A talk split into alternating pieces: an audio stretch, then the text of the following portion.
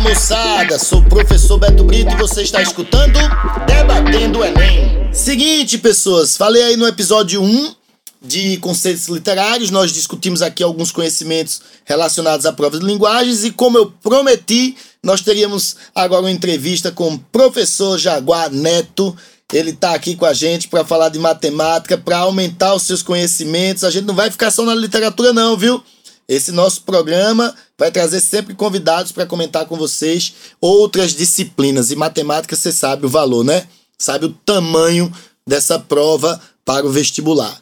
Chega mais, Jaguar. Ó, fala um pouquinho aqui para a galera. A gente tem ouvinte de todo o Brasil, de seu trabalho na área de matemática e onde eles podem te encontrar nas redes sociais. Fala galera, então, sou o professor Jaguar Neto de matemática. É um prazer estar participando desse projeto do professor Beto Brito.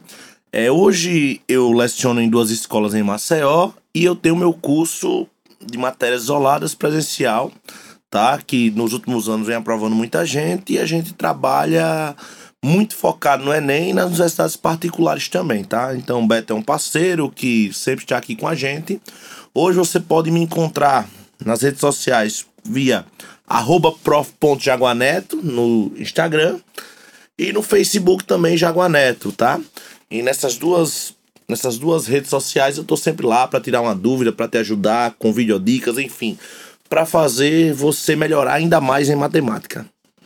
Tenho certeza que tá, tá no forninho aí alguma coisa relacionada a YouTube, né? Que eu tenho gravado vídeo aula, mas eu, hoje é para sua plataforma especificamente. É, exatamente. O meu curso presencial, ele hoje tem tá sendo moldado para que todas as questões de casa sejam gravadas em vídeo para os alunos, mas muito em breve isso aí vai se transformar em um produto para YouTube, para, enfim, para democratizar, né, Beto, essa educação pelo Brasil, pode ter certeza. Ah, é, perfeito. Quando a gente sai da sala de aula e ganha as redes sociais, principalmente o YouTube, a gente consegue chegar em outros lares, outros lugares em que as pessoas não têm tanto acesso à educação e essa democratização é fundamental.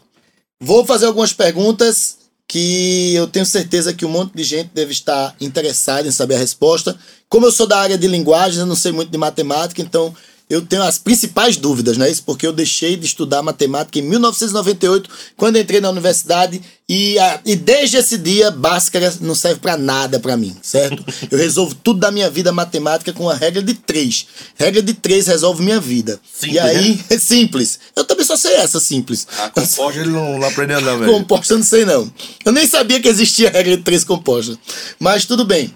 É, Jaguar, me, me fala uma coisa. A gente sabe que nesse universo do Enem são muitos inscritos e nem todo mundo tem acesso a todos os tipos de conhecimento, né?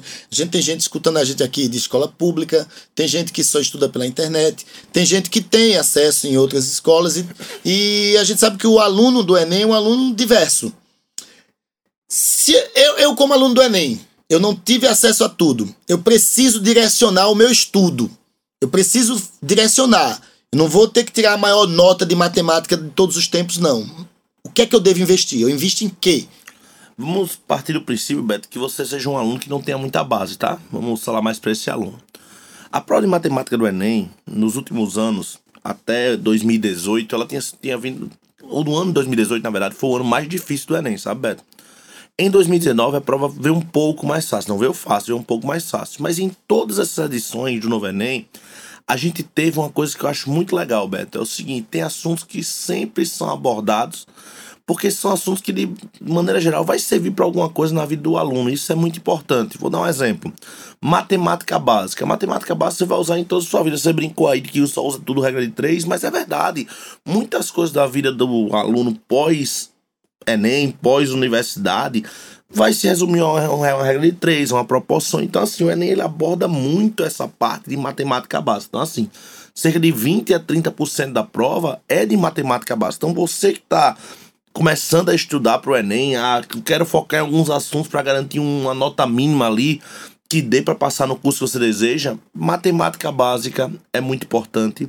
E as geometrias, Beto. Eu costumo dizer que principalmente a geometria plana e a espacial, elas são matérias, são tópicos da matemática muito fácil de serem abordados em vestibulares. Por quê? Porque é fácil de contextualizar, é fácil de trazer para o cotidiano. A gente tem que entender que hoje é uma temática real, tá? Independentemente de qualquer coisa, é você ter questões que remetam o aluno ao cotidiano, ao dia a dia, enfim. Então, a matemática básica e a geometria talvez seja a parte da matemática que melhor se encaixa nisso aí. Então, se for para escolher tópicos principais, eu diria matemática básica. Quando eu falo matemática básica, razão, as razões especiais, escala de um mapa, densidade demográfica, velocidade média, é, enfim, essas aí. E quando a gente tem mais proporção, regra de três simples, regra de três compostos, divisão em partes, porcentagem, que é uma coisa que você vai usar na sua vida toda, isso está sempre no Enem. Você tem ideia, teve ano, teve oito questões de matemática básica no Enem, tá? É, você vê quase 20% da prova do Enem nesse tópico, como eu disse. E a parte de, além de matemática básica, a parte de geometrias, as formas, as figuras espaciais sempre estão presentes também, Beto. Isso para quem quer, tipo, fazer o básico. Para ter uma hoje, nota mínima, vamos dizer Hoje, assim. um aluno de medicina, que esse é o aluno que precisa ter a maior nota, não é? No, no, do, Ele tem que beirar pelo menos umas 40 ali em matemática, das 45. Das 45, tem que fazer 40. Pelo e menos. aí, para fazer 40, tem que fazer um investimento alto em matemática. Aí sim, aí ele tem que, não só nessas básicas, ele tem que ir para as partes específicas que não vai estar diferença. Vou dar um exemplo. Nesse último ano do Enem 2019, que é uma questão de trigonometria, que o aluno só fazia se ele tivesse conhecimentos muito bem elaborados de funções trigonométricas que é algo que na maioria dos lugares do Brasil é, é visto de maneira superficial. Então, assim, esses tópicos mais específicos, vamos dizer assim, para quem quer medicina ou cursos grandes, cursos que exigem notas altas, eles têm que ser muito bem detalhados para esse tipo de aluno. É, tem como mensurar assim quanto tempo de estudo diário para matemática, quantas questões tem que responder por mês, quanto se dedicar para a gente entender mais ou menos é, o quanto esse aluno que quer um curso muito concorrido tem que estudar? Olha, Beto, veja só, eu tenho falado muito assim para os meus alunos, vou usar aqui como exemplo os nossos alunos, né? A gente tem alunos que foram aprovados nas diversas universidades do Brasil, mas assim, todos eles, o que é que eu falo quando se fala em planejar? Cada um tem seu tempo, né? Tem gente que precisa de seis horas para estudar certo assunto, certa, certa, certo conteúdo, e tem gente que em quatro horas faz a mesma coisa de uma maneira mais dinâmica. Então, assim, tirando as individualidades, eu creio que pelo menos um simulado por semana de 45 questões, que é a quantidade de questões na prova do Enem. E ele, cada semana, Beto, nesse simulado de 45, ele abordando todos os conteúdos, independente do que seja. E além disso, pegar as questões específicas do conteúdo que ele está estudando naquele mês. Ah, esse mês ele está estudando logaritmo. Então, além do simulado com todos os conteúdos, pega ali 70, 80, 90 questões naquela semana para fazer daquele assunto específico que ele está estudando naquele momento. Eu acho isso importante. Legal, legal. Acho que a gente está sendo bem é, claro para aquele aluno que está agora se planejando para 2020. Não é isso? Agora tem aquela, aquele momento do desafio, né?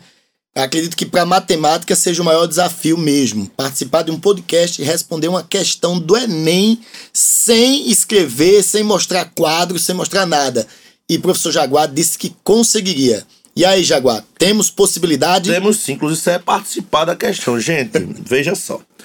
É, na prova do Enem, a gente tem questões fáceis, médias, difíceis. Tem questões que você vai levar mais de 3 minutos, tem questões que você vai levar menos.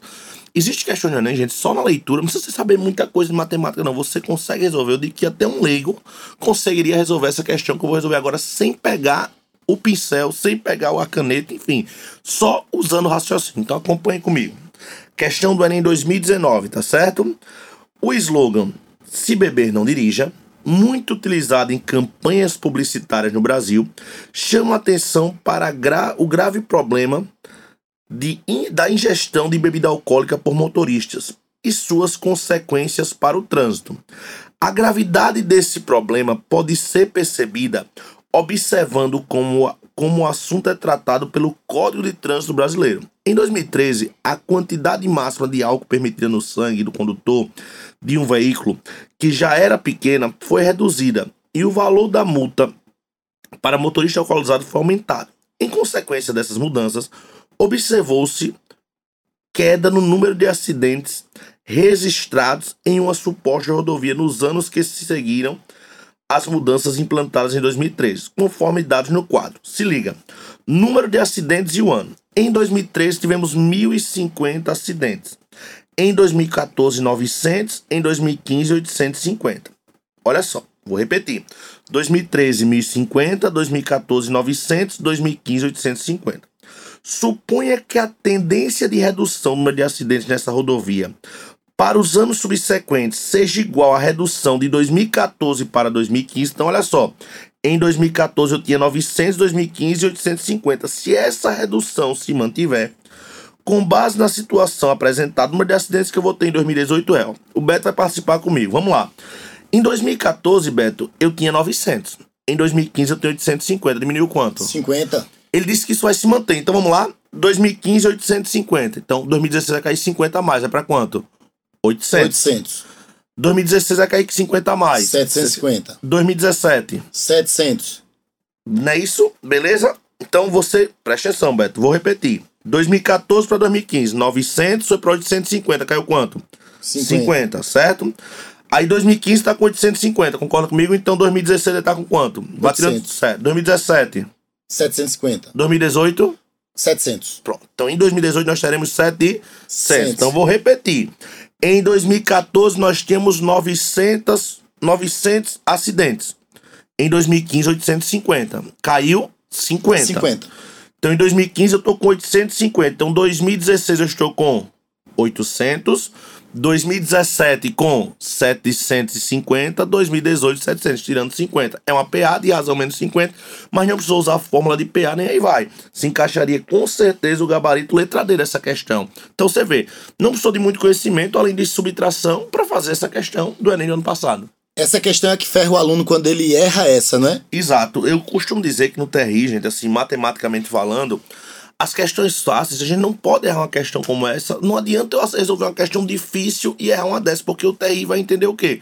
Que você chutou a difícil, porque quem não consegue fazer uma dessa, ah, não conseguiria fazer uma questão de logaritmos mais puxada, por exemplo. Então, assim, esse tipo de questão ela é muito fácil. Você vê que no começo eu fui tirando 50, 50, você pode na hora lá se equivocar. Mas é uma questão considerada extremamente fácil. Ô, legal, legal. Acho que todo mundo entendeu. Vamos fechar aqui então nossa entrevista com o professor Jaguar Neto. Fala novamente, Jaguar, tuas redes sociais, para que todo mundo possa te achar e discutir matemática, aprender um pouco mais com esse grande professor. arroba prof.jaguaneto no Instagram, você me encontra lá com certeza, ou jaguaneto, prof.jaguaneto no Facebook, tá certo? Qualquer dúvida, qualquer pergunta, lá vai estar sendo postado no IGTV algumas dicas, tá? Vocês vão gostar.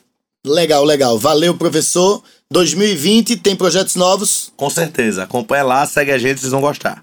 Boa, boa. Valeu, pessoal. Este foi Debatendo o Enem, seu podcast sobre literatura e outras disciplinas com convidados. Hoje foi o dia do professor Jaguar Neto. Falou, pessoal.